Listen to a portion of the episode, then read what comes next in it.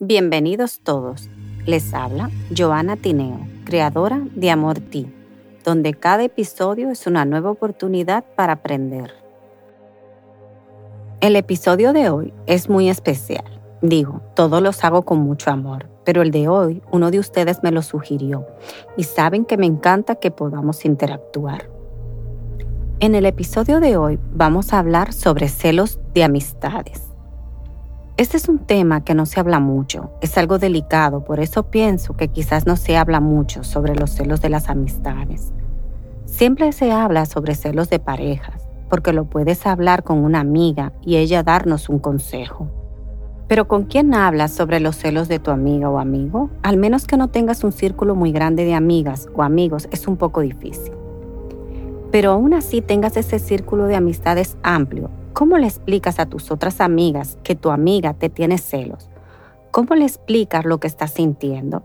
Puede que te lo tomen a mal este comentario. ¿Qué piensan ustedes? Es importante que nosotras nos demos cuenta de estos red que estamos sintiendo, porque claro, depende del comportamiento de nuestra amiga, tenemos que identificar si son celos, envidia, posesión, porque pueden ser cualquiera de estas. Si nuestra amiga desea todo lo de nosotras, indirectamente puede ser envidia, quiere vivir nuestra vida, es algo muy delicado, que quizás podamos ayudarla a entender que ni nuestra propia vida es perfecta, aunque ella la idealice. Luego están los celos. Estos son como que no quieren que tengamos más amigas, ellas solas. Sus comentarios hacia otras amigas siempre son negativos de este tipo de personas. O sea, siempre quiere que hagamos cosas con ellas, no quieren que compartamos con más personas. Puede llegar a ser como así, posesivo, pero quizás sí entiendan que tenemos familia y respeten esa parte, pero no más de ese círculo. En cambio, el posesivo es que no acepta ni amistades, ni que tengamos pareja. O sea, si se nos acerca a alguien, ya sea para ser nuestra amiga o amigo, buscan la forma de que nos alejemos de ellos, incluso inventando cosas que ni son ciertas para alejarnos de ellos. Con este tipo de amigas hay que tener mucho cuidado, porque yo creo que ahí se nos escaparía de las manos el poder nosotras solas ayudarlas. Independientemente de los tres términos que he dado, celos, envidia y posesión, ninguno son saludables en una amistad.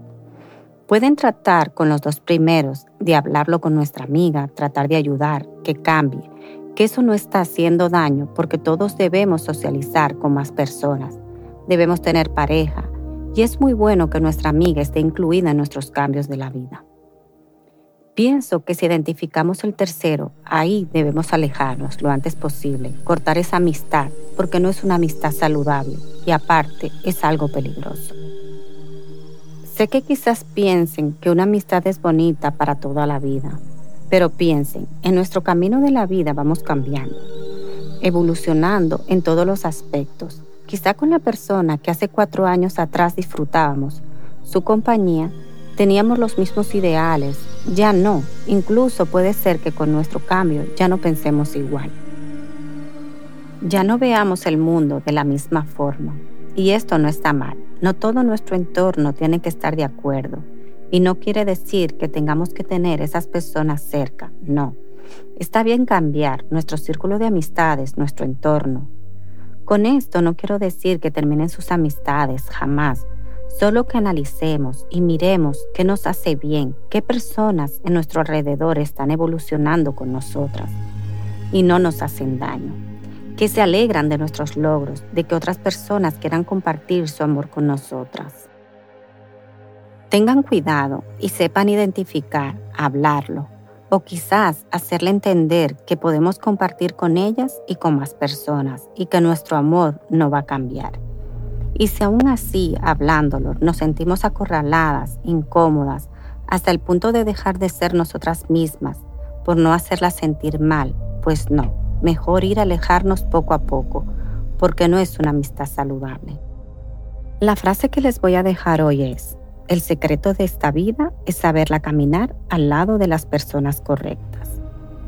¿Qué les parece? Analicemos esta frase y así podremos determinar Si esas amistades son las personas correctas, nos suman, nos restan, nos aportan, y es como nos sentimos con ellas, sentimos paz, felicidad sobre todo apoyo emocional, que es tan importante hoy en día. Quizás a veces tenemos amistades que con tu saber que están ahí sientes felicidad y otras que al saber que te están llamando ya te ponen nerviosa.